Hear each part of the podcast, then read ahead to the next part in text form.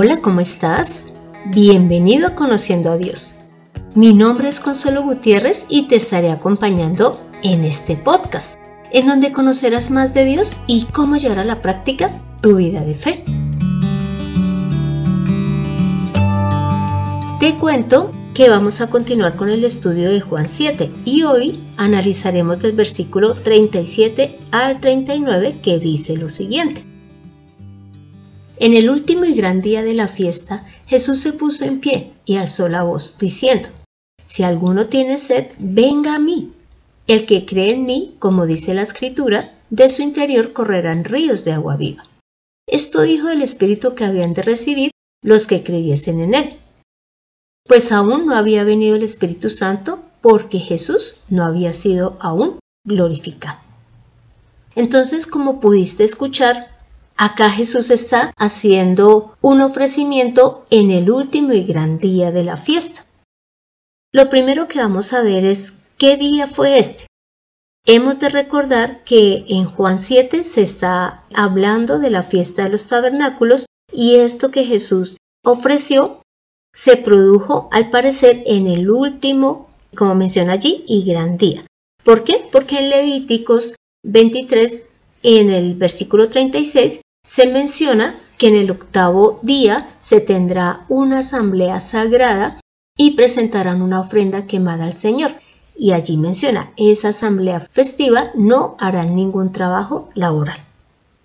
Por lo tanto, cuando Jesús hace el ofrecimiento de que si alguno tiene sed, venga a él, están congregados, están reunidos, no está cada uno en la enramada que hubiese armado por ser la fiesta del tabernáculo.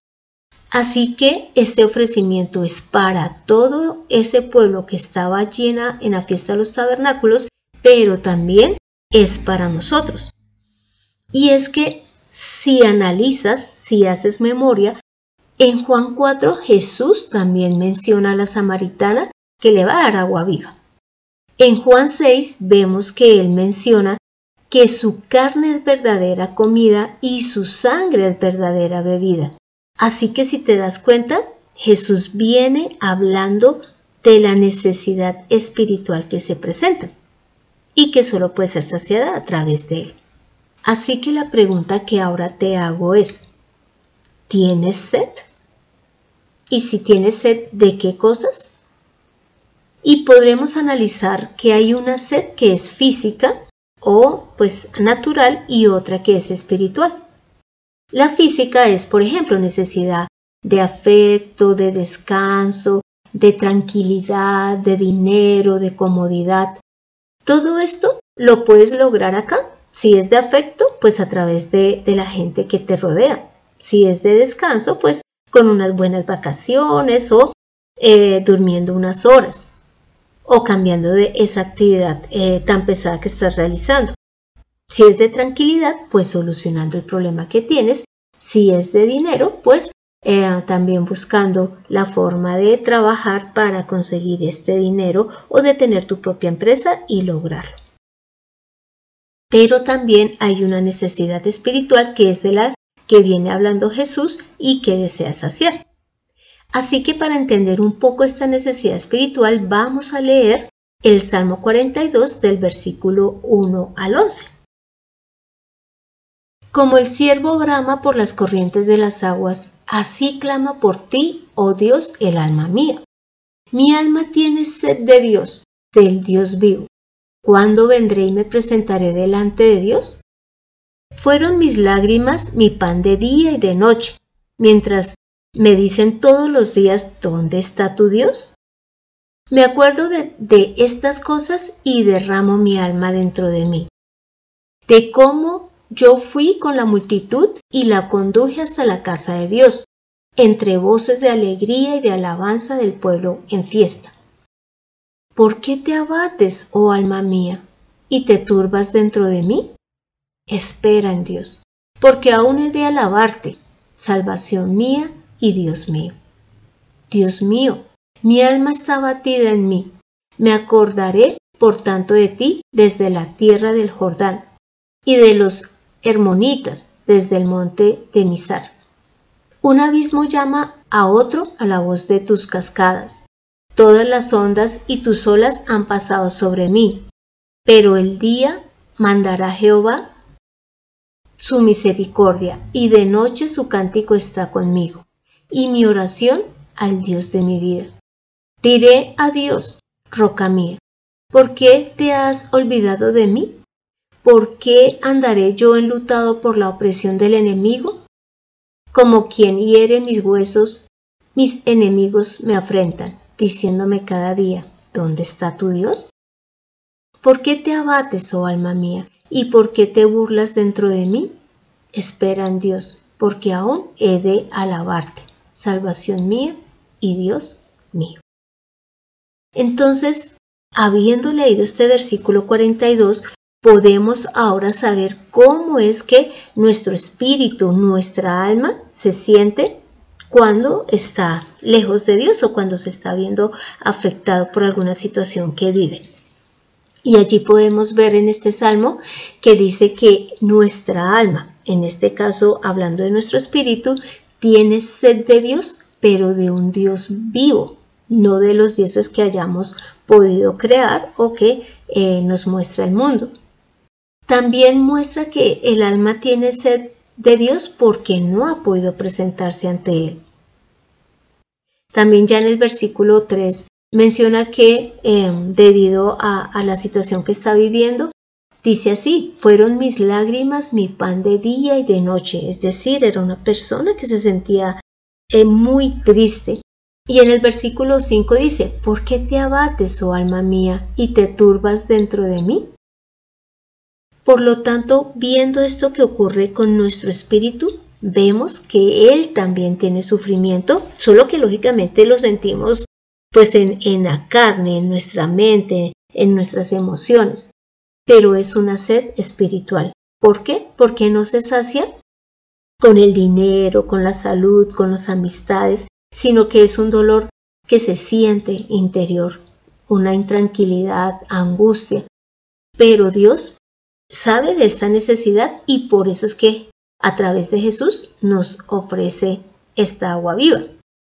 Así que ya sabiendo que hay una sed que es física y otra que es espiritual, pues veamos cómo hemos de saciar la espiritual.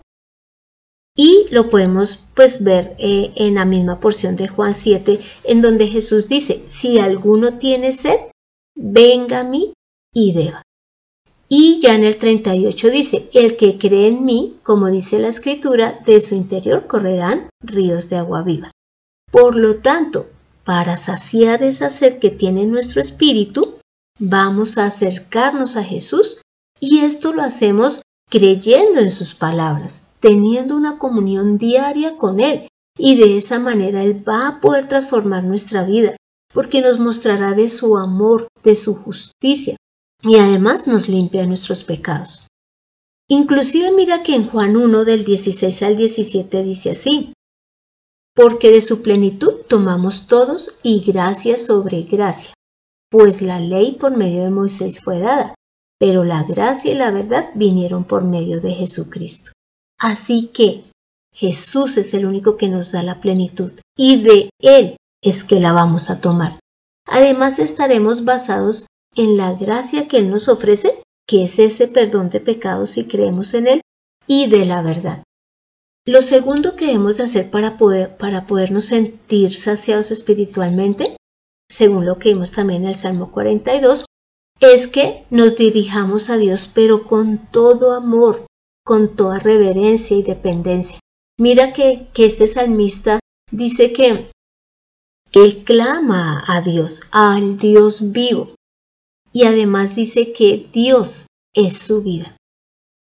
¿Y qué pasa? Que cuando nosotros nos presentemos en oración debemos de ser conscientes de que el Señor existe y de que Él está allí atento a escuchar las peticiones, los agradecimientos y a responder y a guiarnos.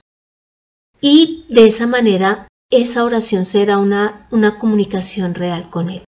Lo tercero que podemos hacer para saciarnos es reunirnos como iglesia. ¿Viste cómo en el Salmo él mencionaba ¿Cuándo vendré y me presentaré delante de ti? Eso se puede hacer lógicamente en la oración, pero también cuando nos congregamos. también en el Salmo menciona que él se acordaba de cómo iba con la multitud a la iglesia y allí lo adoraban, lo alababan, cantaban alegremente. Y es que debemos de tener presente que nosotros somos un cuerpo y que a pesar de que cada miembro de la iglesia tiene una función diferente, finalmente somos un cuerpo y Jesús es la cabeza. Inclusive esto lo menciona en 1 Corintios 12, 12, pues que somos un cuerpo eh, compuesto por diferentes miembros. También lo que debemos de hacer para poder ser saciados es confiar en Dios. Mira que en nuestras vidas vienen también temores, preocupaciones, eh, que son a veces muy difíciles de solucionar los problemas que se nos presentan. Pero si nosotros confiamos en Dios, las cosas van a, a poderse manejar mejor porque sabremos que Él estará escuchándonos. Y mira que el salmista se refiere a Dios como su Salvador, como su Dios, y eso es algo que nosotros debemos de tener presente. Tenemos a alguien que es nuestro Dios, que no necesitamos eh, buscar de otras cosas para saciarnos.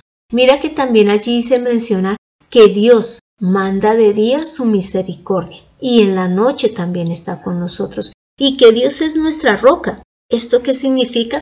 Que Él no nos va a dejar mover, independiente de las circunstancias que pasen. Y aquí te quiero mencionar que debido a, pues a la guerra que se presenta entre Rusia y Ucrania, pues realmente esto ha generado gran tristeza y preocupación en mi vida. Y pues he orado al Señor para que Él sea obrando en, en estos presidentes, no solamente en los de Ucrania y en los de Rusia, sino en todos los que están entrando al conflicto. Y mira que Él a través del Salmo 37 me mostró que claro que Él va a obrar, que ya está obrando y que Él sabe de manera perfecta la vida de cada uno y cómo obrar para que haya justicia. Cuando ya leí este salmo, créeme que ya sentí paz, porque Dios me mostró que Él está atento a lo que está ocurriendo en la tierra y está obrando. Puede que nosotros no lo veamos de manera física ni palpable, pero sí lo hace de manera espiritual y evidentemente de manera física y algún día cuando ya estemos frente a Él, a Él o inclusive acá en la tierra, nos mostrará la forma en que obró.